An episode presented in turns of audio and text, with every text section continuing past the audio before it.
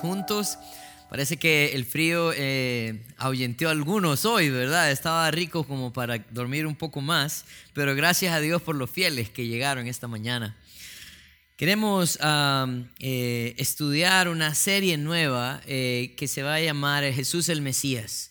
Este mes de diciembre vamos a estar estudiando acerca de Jesús, acerca de su promesa, su nacimiento y su regreso también. Así que eh, hoy vamos a empezar eh, y el, tema de esta mañana es la necesidad del Mesías. Vamos a estar estudiando en Génesis capítulo 3 y vamos a hablar acerca de la caída del hombre y cómo Dios, cómo Dios promete a un eh, Salvador, ¿verdad? Desde el principio de la humanidad. Quiero uh, esta mañana dar la bienvenida a Mario. Mario es un anciano de la iglesia de San Pedro. Qué bueno tenerte, Mario. Bienvenido. También el pastor Héctor anda por ahí en algún lado. Eh, qué bueno que nos acompañen esta mañana. Vamos a empezar esta mañana y teniendo un momento de oración, ¿verdad? Pidiéndole al Señor que sea Él que nos ayude. Padre, queremos darte gracias por la oportunidad que tenemos de estar aquí esta mañana. Gracias por tu palabra porque nos muestra verdades importantes acerca de nuestra vida, acerca, Señor, de nuestras luchas también, pero sobre todo acerca de las promesas que tú haces, que cumples. Gracias por tu fidelidad aún en medio de nuestra infidelidad. Señor, ayúdanos a, ver este pasaje esta mañana con la intención de poder aprender eh, la obra de Satanás, la obra tuya y el propósito, Señor, para nuestras vidas. En tu nombre santo oramos. Amén. Vamos a ir entonces a Génesis capítulo 3 y vamos a estudiar este capítulo y vamos a ver la primera, los primeros seis versículos. En los primeros seis versículos vamos a ver el engaño, el engaño de Satanás. Versículo 1 dice, pero la serpiente era astuta más que todos los animales del campo que Jehová Dios había hecho, la cual dijo a la mujer, con que Dios os ha dicho, no comáis de todo árbol del huerto. Y la mujer respondió a la serpiente, del fruto de los árboles del huerto podemos comer, pero del fruto del árbol que está en medio del huerto, dijo Dios, no comeráis de él, ni le tocaréis para que no muráis. Entonces la serpiente dijo a la mujer, no moriréis, sino que sabe Dios que el día que comáis de él serán abiertos vuestros ojos y seréis como Dios sabiendo el bien y el mal. Versículo 6 dice, y vio la mujer que el árbol era bueno para comer y que era agradable a los, a los ojos y árbol codiciable para alcanzar la sabiduría, y tomó de su fruto y comió y dio también a su marido, el cual comió así como a ella. Miren, hay tres aspectos importantes que quiero eh, resaltar en estos primeros seis versículos, porque la manera en que Satanás eh, engaña es la misma eh, desde el pasado, ahora y será por siempre, hasta que el Señor venga. La primera parte, en el versículo número uno, el, eh, escritor escribe describiendo a la serpiente como una, eh, un animal astuto. Yo quiero recordarles que cuando habla de la serpiente no solamente está hablando del animal, la serpiente, sino quien está detrás de ella también, ¿verdad? Que es Satanás. Dice que era más astuta que todos los animales del campo que Jehová Dios había hecho. Y, e, y ella dijo a la mujer, con que Dios os ha dicho, no comáis de todo árbol del huerto. ¿Ese era el mensaje que Dios había dado? No, definitivamente no. Pero la obra de Satanás empieza tratando de llevarnos a dudar de la bondad de Dios. Eh, Satanás lo que busca es que nosotros dudemos de que Él es bueno. Entonces él está ah, engañando a la mujer, hablando a la mujer y le está diciendo, Dios ha dicho que no comas de ningún árbol. Ella responde en el versículo 3, dice, y la mujer respondió a la serpiente, del fruto de los árboles del huerto podemos comer. Él está diciendo, no, no, no es así. Podemos comer de los árboles del huerto, pero del fruto del árbol que está en medio del huerto no comeréis de él, ni le tocares para que no muráis. Parece que Satanás ha empezado a afectar el, concepto que ella tiene de Dios. Porque definitivamente Dios había hecho una prohibición, ¿verdad? Nosotros lo podemos ver ah, en el capítulo anterior, en el capítulo 2, versículo 17, más del árbol de la ciencia del bien y el mal ah, no comerás, porque el día que él comiere ciertamente morirás. Pero no dijo que, que no lo tocaran. Parece que Satanás estaba haciendo su obra ya en la mujer y ella empezaba a, dudar del mensaje de Dios, a añadir al mensaje de Dios. Satanás estaba tratando de llevar a la mujer a que pensara que Dios no era un Dios bueno, que lo que les había dado era simplemente prohibiciones. Pero miren lo que hace la mujer, hace la serpiente, perdón, versículo 4. Dice, entonces la serpiente dijo a la mujer, no moriréis. Yo quiero preguntarles, ¿qué implicaciones tiene el hecho de que eh, la mujer le explica lo que, lo que Dios ha, ha dicho y ahora Satanás responde en el versículo 4, no moriréis. Básicamente lo que Satanás está diciendo es, eso es mentira. Lo que Dios ha dicho es mentira. Así que Satanás no solamente está tratando de atacar la bondad de Dios, sino que también está tratando de atacar su palabra. ¿Qué implica que nosotros dejemos de confiar en la palabra de Dios? Miren, uh, la palabra de Dios tiene eh, el efecto de darnos fe. Romanos 10, 17 dice que la fe viene como resultado de oír la palabra de Dios. Cuando usted eh, deja de creer en la palabra de Dios o escucha el engaño de Satanás acerca de la palabra de Dios, usted no puede vivir por fe. ¿Pero qué es fe? Hebreos 11.1 dice que es pues la fe, la certeza de lo que se espera, la convicción de lo que no se ve. Si nosotros unimos el concepto de Romanos 10.17 con Hebreos 11.1, básicamente lo que la Biblia nos está diciendo, fe es creer en la palabra de Dios. Lo que está poniendo ah, la serpiente en perspectiva es que la palabra de Dios no es verdad. La palabra de Dios no es verdad. Salmo 19, Salmo 18, 30, perdón. El salmista describe ah, la palabra de Dios de esta manera. Salmo 18, 30. Dice así, en cuanto a Dios, perfecto en su camino. Y acrisolada la palabra de Jehová. Escudo es a todos los que en él esperan. Mire lo que dice el capítulo siguiente, el 19, versículos 7 y 8. Dice, la ley de Jehová es perfecta que convierte el alma. El testimonio de Jehová es fiel, que hace sabio al sencillo. Los mandamientos de Jehová son rectos, que alegran el corazón. El precepto de Jehová es puro, que alumbra los ojos. Salmo 119 también dice, ¿con qué limpiará el joven su camino? Con guardar su palabra. Y cuando la Biblia habla de joven, no está hablando de personas jóvenes en edad, sino también de personas inexpertas. Yo no sé cuántos de ustedes en esta mañana se creen muy duchos en todos los aspectos de su vida, pero yo soy alguien que me considero inexperto en muchas áreas de mi vida, que necesito consejo, que necesito dirección.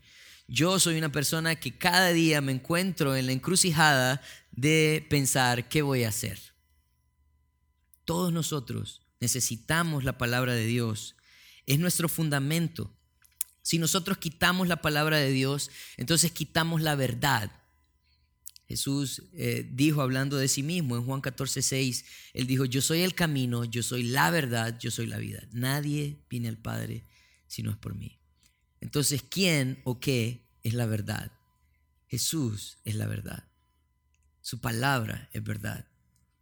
En Juan 8, eh, Jesús estaba hablando con un grupo de judíos y él les decía, conoceréis la verdad y la verdad os hará libres. El poder que tiene la palabra de Dios es libertarnos. Pero este es un aspecto importante del engaño de Satanás. Él quiere que nosotros dudemos de su palabra, Él quiere que nosotros dudemos de su bondad y también quiere que dudemos de sus propósitos. Miren lo que sucede. El versículo 5 dice, sino que sabe Dios que el día que comáis de él serán abiertos vuestros ojos y seréis como Dios sabiendo el bien y el mal. Él está poniendo ahora en duda el propósito de Dios de poner también restricciones, normas, leyes. ¿Y qué pasa? Miren lo que hace la mujer. El versículo 6 dice, y vio la mujer que el árbol era bueno para comer y que era agradable a los ojos y árbol codiciable para alcanzar sabiduría y tomó de su fruto y comió y dio también a su marido, el cual comió así como ella. Miren, yo quiero que ustedes vean en el versículo 6 la progresión ¿no? del engaño de Satanás. Ah, y, vamos a enfocarlo en los verbos de este, de este versículo 6. Dice que la mujer en primer lugar vio que el árbol era bueno. Después de esta plática que tuvo con Satanás, donde ella pensó, bueno, de pronto Dios no es tan bueno como dice ser. De pronto la palabra de Dios no es tan veraz como dice ser. De pronto el propósito de Dios no es tan correcto como Él dice que es. Entonces la mujer vio del árbol que era bueno para comer y que era agradable a los ojos. Dice árbol codiciable para alcanzar la sabiduría. Dice, y tomó de su fruto y comió y dio también a su marido, el cual comió así como ella. Parece que nos muestra una progresión de eventos, ¿verdad? Como la manera en que Satanás va a empezar a obrar en nosotros es que nos va a llevar a ver, a tomar, a comer, a dar a otros. Creo que hay algo bien importante en esto, porque ah, como les decía al principio, esta es la manera en que Satanás obra hoy y va a seguir obrando.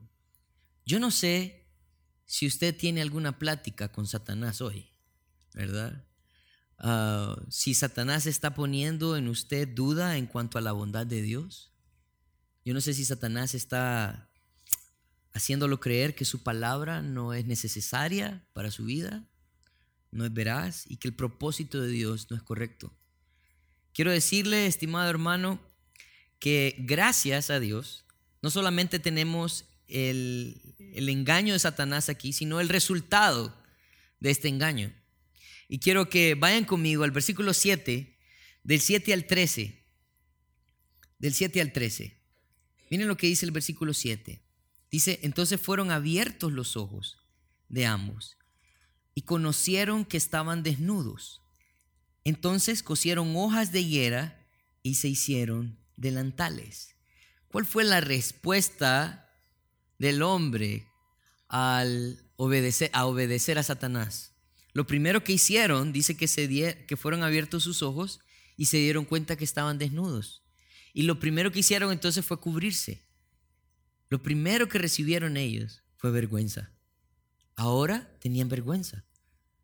Les daba pena verse el uno al otro. La malicia entró en ellos. Ellos estaban llenos de vergüenza. Miren lo que dice el versículo 8. Dice, y oyeron la voz de Jehová Dios que se paseaba en el huerto al aire del día. Y dice, y el hombre y su mujer se escondieron de la presencia de Jehová Dios entre los árboles del huerto. La segunda cosa que recibieron por obedecer a Satanás fue temor. Ellos empezaron a tener miedo. Temor de Dios. Pero Dios era aquel que se acercaba a ellos todas las tardes y hablaba con ellos. Dios era su amigo. Pero ahora ellos tienen temor. Ahora se esconden de Dios. Miren, ah, nosotros vemos cómo ah, el obedecer a Satanás, el obedecer eh, a nuestros propios deseos, el hacer a un lado a Dios, a sus mandamientos, traen como resultado estas cosas en nuestra vida. ¿Cuántos de nosotros al cometer un error, al, al tomar una mala decisión, no nos llenamos de vergüenza y de miedo? Yo creo que ese es un aspecto normal en nosotros. Pero Pablo hacía mención a esto en Romanos capítulo 6, Pablo estaba animándonos. Miren lo que dice Romanos, capítulo 6, versículos 6 y 20, 6, 20 y 21. Romanos 6, 20 dice, por cuanto erais esclavos del pecado, erais libres acerca de la justicia. Pero ¿qué fruto tenías de aquellas cosas de las cuales ahora os avergonzáis? Porque el fin de ellas es muerte. La pregunta es, ¿de dónde lo ha sacado el Señor a usted? ¿Qué es lo que ha hecho el Señor con usted? Usted ha comprobado que viviendo según sus propios caminos y según sus propios pensamientos, ¿a dónde ha llegado? ¿Qué tan lejos ha llegado? Lo que dice Pablo a los romanos es que el fruto de aquellas cosas de las cuales nosotros vivíamos y por las cuales nosotros éramos guiados antes de conocer a Cristo, lo único que tenían como fruto era vergüenza, temor, temor, muerte. Nosotros vemos ah, la reacción de Dios en el versículo 9 y dice, mas Jehová Dios llamó al hombre y le dijo, ¿dónde estás tú?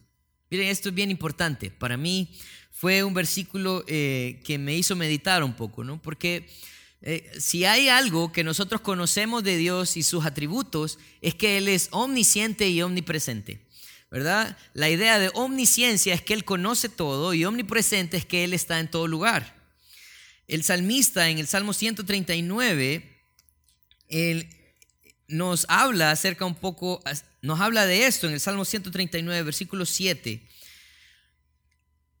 Salmo 139, y miren lo que dice el salmista acerca de la omnisciencia y omnipresencia de Dios. Dice, ¿a dónde me iré de tu espíritu? ¿A dónde huiré de tu presencia? Si subiere a los cielos, ahí estás tú, y si el Seol hiciere mi estrado, he aquí, ahí tú estás. Si tomare las alas del alba, y si habitar en el extremo del mar, aún ahí me guiará tu mano, y me asistirá tu diestra.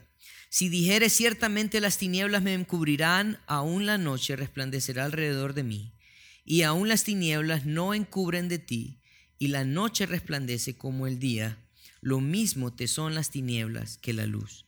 Así que nosotros no podemos decir que Dios ignoraba dónde estaba Adán y Eva, pero el sentido de esta pregunta no es necesariamente el hecho de dónde estás. Tiene que ver más en qué condición estás. Jesús llega al huerto del Edén y le dice a Adán y Eva, ¿en qué condición estás ahora? Dios sabía lo que ellos habían hecho. Él tenía total conciencia de lo que ellos habían hecho. Él sabía dónde estaban escondidos, él sabía lo que habían las decisiones que habían tomado, los actos que habían hecho. Pero la pregunta es, ¿en qué condición estás ahora?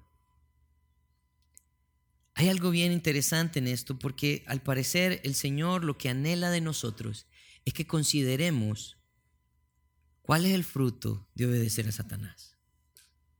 Él está diciendo, ¿en qué condición te encuentras ahora? ¿Te sientes mejor? ¿Sientes que lo que Satanás te dijo te ha hecho sentir una mejor persona? ¿Te ha llenado de gozo, de paz? Ellos estaban escondidos, ellos estaban con vergüenza. Y en el versículo 10, Adán responde a Dios de la siguiente manera. Y dice, y él respondió, oí tu voz en el huerto y tuve miedo porque estaba desnudo y me escondí. Y Dios le dijo, ¿quién te enseñó que estabas desnudo? ¿Has comido el árbol que yo te mandé, no comieses? Y el hombre respondió, la mujer que me diste por compañera me dio del árbol y yo comí. Entonces Jehová dijo a la mujer, ¿qué es lo que has hecho? Y la mujer y dijo la mujer, la serpiente, que me, engañó y comí. Miren, al parecer eh, Adán y Eva reflejan lo que nosotros somos. El resultado de obedecer a Satanás, como les decía anteriormente, vergüenza, miedo, pero por, por, otra parte también nos llenan de excusas. Al parecer a nosotros no nos gusta reconocer nuestros errores hay algo que el hombre tiene y eso se llama orgullo.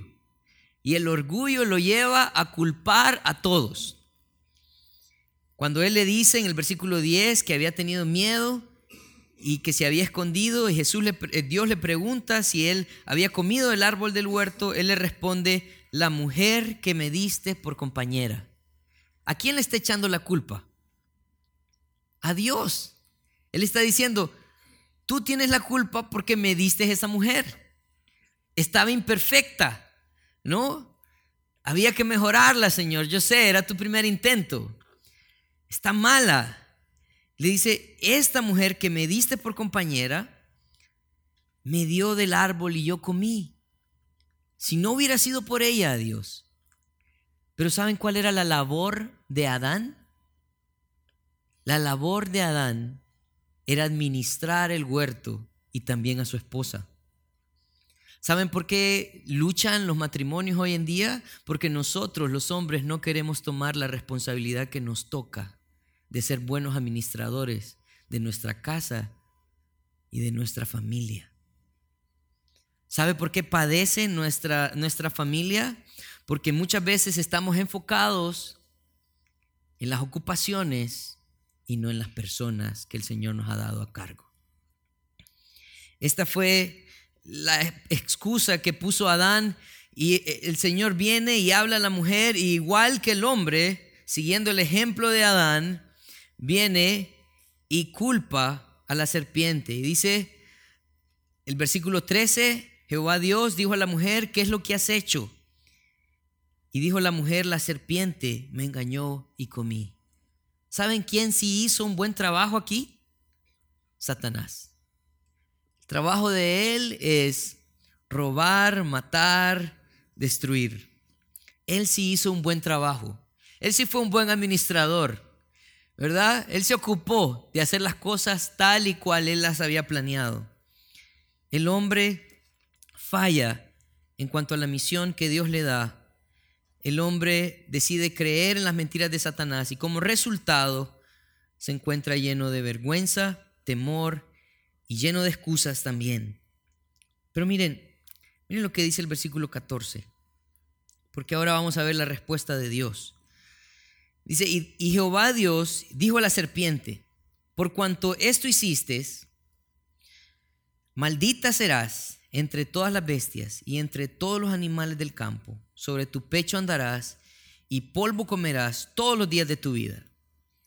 La serpiente iba a tener una maldición perpetua. Ella iba a ser el símbolo de lo que sucedió en el huerto del Edén hasta el día de hoy. Sigue siendo igual. Pero en el versículo 15, en el versículo 15 eh, encontramos algo que es conocido como el protoevangelio que es eh, la primera vez que Dios ah, da buenas nuevas a la humanidad después de la caída. Esta es una promesa que podemos eh, por lo menos encontrar dos aspectos importantes. El versículo 15 dice lo siguiente, dice, y pondré enemistad entre ti y la mujer y entre tu simiente y la simiente suya. Esta te herirá en la cabeza y tú le herirás en el carcañal. Miren, pareciera que en, Génesis capítulo 15 Dios divide la humanidad en dos, en, dos grupos. El grupo de la simiente de la mujer y el grupo de la simiente de la serpiente. Y nosotros podemos ver eh, cuáles iban a ser las características de esta, eh, de esta relación. Dice que iban a ser enemigos entre sí. Si nosotros vemos versículos, por ejemplo, como Juan 8, Juan 8, 44.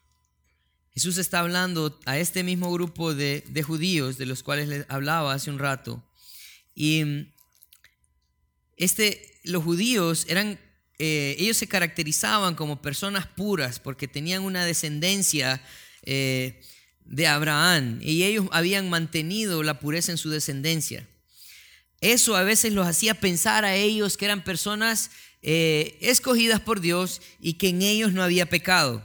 Jesús habla con ellos y les dice, conoceréis la verdad y la verdad os hará libres. Ellos dicen, nosotros no somos esclavos de nadie, pero Jesús les aclara algo, el versículo 44, y les dice, vosotros sois de vuestro padre el diablo y los deseos de vuestro padre queréis hacer. Él ha sido homicida desde el principio y no ha permanecido en la verdad porque no hay verdad en él. Cuando habla, mentira de suyo habla porque es mentiroso y padre de mentira. Todos los que son hijos de Satanás son estos que están procurando seguir el ejemplo de Satanás. Pero también está la parte de los hijos de Dios. Miren qué pasa en 1 Juan 5, 18. Juan está hablando acerca de las características de los hijos de Dios. 1 Juan 5, 18. 1 Juan 5, 18 dice lo siguiente, dice, sabemos que todo aquel que es nacido de Dios no practica el pecado, pues aquel que fue engendrado por Dios le guarda y el maligno no le toca. Miren, ah, yo creo que hay algo bien importante aquí, porque a veces nosotros pensamos que como somos hijos de Dios, podemos hacer lo que queramos. No. Él está diciendo, los hijos de Dios tienen una característica, no toman el pecado como práctica. ¿Saben qué hacen los hijos del diablo? Los hijos del diablo toman el pecado como una práctica. ¿Por qué? Porque ellos obedecen a su padre.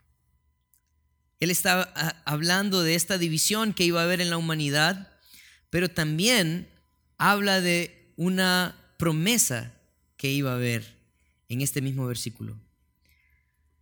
Yo no sé cuántos médicos hay aquí, creo que hay un par, pero el hombre es quien engendra, ¿verdad? Entonces, cuando hablan en las genealogías, cuando hablan eh, de la familia, siempre dicen, eh, fulano de tal engendró tantos hijos, ¿verdad? Y fulano de tal engendró tantos hijos. Y va el, el, árbol genealógico, ¿verdad? Se, se enfoca en el hombre engendrando hijos. Cuando nosotros vemos el capítulo 3, versículo 15 de Génesis, él empieza a hablar, Dios empieza a hablar acerca de la simiente de la serpiente. O sea, Él está hablando que iba a haber una descendencia de la serpiente, pero también iba a haber una descendencia de la mujer. ¿Por qué una descendencia de la mujer? Bueno, porque en este momento Él está haciendo una promesa de un nacimiento virginal que iba a venir de una mujer no engendrado por hombre, engendrado por Dios, ¿verdad? Que iba a luchar con la serpiente, que la serpiente lo iba a morder en el carcañal, pero él iba a destruirlo en la cabeza. Miren lo que dice Primera de Juan 3:8. Porque habla acerca de la obra de Jesucristo. La obra de Jesucristo. Primera de Juan 3:8. Primera de Juan 3.8. Wow, me pasé.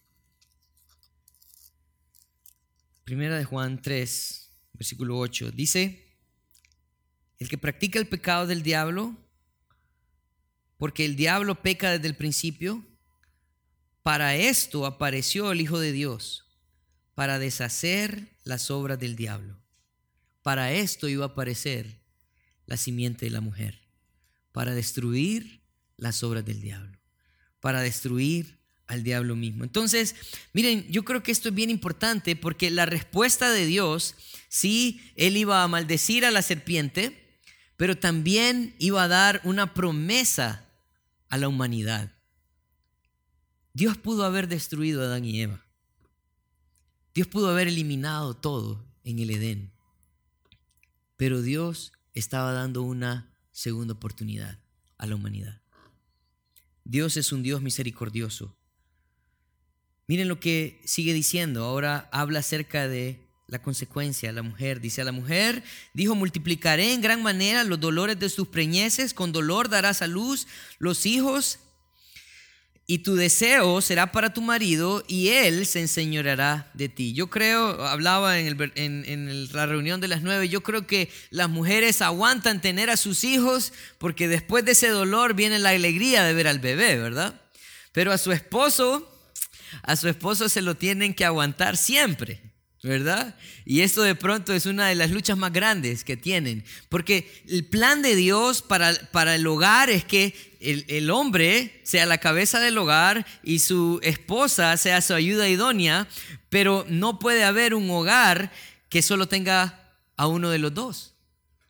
Dios ha diseñado el hogar para que sea entre los dos y que el deseo de la mujer esté hacia el hombre. Que en el hombre pueda encontrar cuidado, que en el hombre pueda encontrar provisión, que en el hombre pueda encontrar seguridad. Eso va a mantener a la esposa entregando el deseo, su deseo hacia él. Yo creo que esa era una parte de la del castigo de la mujer que hasta hoy en día la humanidad lucha, ¿no? Porque tenemos una sociedad que está tratando de empoderar a las mujeres para que no necesiten hombres, pero lastimosamente si quieren hijos necesitan un esposo, un hombre. Dice el versículo siguiente, y al hombre dijo, por cuanto obedeciste a la voz de tu mujer y comiste del árbol que te mandé diciendo, no comerás de él, Maldita será la tierra por tu causa, con dolor comerás de ella todos los días de tu vida. Espinos y cardos te producirá y comerás plantas del campo. Con sudor de, tu rostro comerás el pan hasta que vuelva a la tierra, porque de ella fuiste tomado, pues polvo eres y al polvo volverás. La consecuencia del pecado de Adán eh, trajo una maldición directa hacia la tierra. Y en el versículo 18 dice que espinos y cardos te producirá. Iba a ser mucho más difícil el poder cosechar. Iba a ser mucho más difícil el poder ver el fruto de la tierra. Con sudor, dice el versículo 19, de tu rostro comerás el pan hasta que vuelvas a la tierra. Él estaba diciendo, ¿sabes qué? El no haber sido un buen administrador te va a llevar entonces a luchar más por el fruto de tu trabajo. Y yo creo que si hay hombres aquí que luchan por llevar el pan a su casa, van a estar de acuerdo conmigo. Es difícil llevar el pan a nuestra casa. Es parte de la maldición que eh, nosotros llevamos a la tierra. Pero en el versículo 20, Adán hace algo y llamó a Adán el nombre de su mujer Eva, por cuanto ella era madre de todos los vivientes. Al parecer, Adán tenía la esperanza que de Eva iba a venir aquella mujer, aquella simiente que iba a destruir a Satanás. Es más, en el capítulo 4, cuando nosotros vemos el nacimiento de Caín, nosotros vemos que Eva alaba a Dios por el nacimiento de Caín. De pronto ella pensaba que él iba a ser el Salvador, lo cual no fue así, ah, porque esa era una promesa futura. El Mesías iba a nacer de otra mujer, no engendrado por hombre. Pero en el versículo 21 dice, y Jehová Dios hizo al hombre y a su mujer túnicas de pieles y lo vistió. Este es el primer sacrificio de animales que se registra en la Biblia. ¿Y saben qué es lo que hizo el Señor? Mató a un animal inocente para cubrir la vergüenza del hombre que había pecado. Esto parece también que era una sombra de lo que iba a suceder en un futuro, donde un inocente iba a tener que morir para cubrir la vergüenza del hombre. Era la promesa de Jesús también. Vemos que el Señor en su misericordia no los deja cubiertos con hojas. Él cubre su vergüenza. Miren lo que dice el versículo 22. Dice, y dijo Jehová Dios, he aquí, el hombre es como uno de nosotros, sabiendo el bien y el mal. Ahora pues que no alargue su mano y tome también del árbol de la vida y coma y viva para siempre y lo sacó del huerto del Edén para que labrase la tierra de cual fue tomado. Echó pues, echó pues fuera al hombre y puso, y, puso al oriente del huerto de Edén querubines y una espada encendida, y se revolvía por todos lados para guardar el camino del árbol de la vida. El Señor tuvo misericordia no solamente cubriendo su vergüenza, sino que también sacándolo del huerto del Edén para que no viviera eternamente en pecado para que Él pudiera morir también. ¿Se imaginan lo que sería una sociedad como nuestra, como la nuestra, eterna? ¿Se imaginan lo que sería una sociedad tan quebrantada como la nuestra que nunca termine, que nosotros nunca nos muramos? Gracias a Dios por la muerte. Los que confiamos en Dios tenemos una esperanza eterna. los que no confían en Dios temen a la muerte, pero nosotros vemos la misericordia de Dios acortando también los días del hombre. Yo quiero que, que pensemos un poco en lo que hemos visto esta mañana. Y mm, miren, tengo algunas conclusiones. El plan de Satanás siempre será el mismo, ponernos en contra de Dios, y siempre será de la misma forma, hacernos dudar de su bondad, de su palabra, de su propósito. Satanás, como le dije, él obra de la misma manera. Y él ha actuado así desde el principio.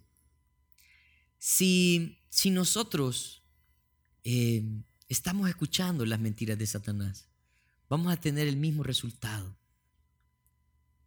Por eso es, es, importante que nosotros busquemos la palabra de Dios como el fundamento de nuestras vidas, como la dirección para nuestras decisiones. El fruto de caer en la trampa de Satanás siempre será el mismo. Siempre va a ser vergüenza, siempre va a ser miedo, siempre va a ser que tratemos de excusar nuestro pecado. Yo no sé cuáles son tus excusas, pero quiero decirte, si lo que tienes es excusas, lo que el Señor está buscando es arrepentimiento. Dios anhela de nosotros no que nos excusemos, sino que nos arrepintamos. El deseo de Dios de buscar a Adán en medio del huerto y preguntarle dónde estaba en cuanto a su relación, no era para que él se excusara, era para que él se arrepintiera. El Señor quiere que te arrepientas de tus pecados. Si has estado escuchando las mentiras de Satanás, si has estado viviendo conforme a las mentiras de Satanás, arrepiéntete. Dios quiere darte esa oportunidad. En el Edén Jesús fue anunciado desde el principio. Estaba clara la necesidad de un Salvador. Era Jesús, nuestro Mesías. La razón por la cual Jesús vino a este mundo fue para traer paz, para que nosotros pudiéramos tener una confianza eterna, para que no viviéramos tan afanados en cuanto a este mundo, sino que pudiéramos tener nuestra mirada en la eternidad con Él. En este tiempo de Navidad recordamos la promesa de Dios al hombre y cómo Él siempre ha sido fiel a su palabra pero Dios siempre anhela el arrepentimiento. Yo no sé em, cuál es tu idea de Navidad, ¿verdad? Porque siempre que pensamos en Navidad, de pronto pensamos mucho en tamales, torrejas, regalos, visitas, pero este tiempo de Navidad es un tiempo en el cual debemos de pensar en el error que hemos cometido de alejarnos de Dios y la promesa de Dios de enviar a un Salvador. Jesús en el pesebre muchas veces provoca ternura, pero ese pesebre iba a morir por tus pecados y mis pecados. Ese pesebre tenía al Salvador del mundo, que fue rechazado por nosotros, al punto de llevarlo a una cruz. ¿Qué vas a hacer en esta Navidad con Jesucristo?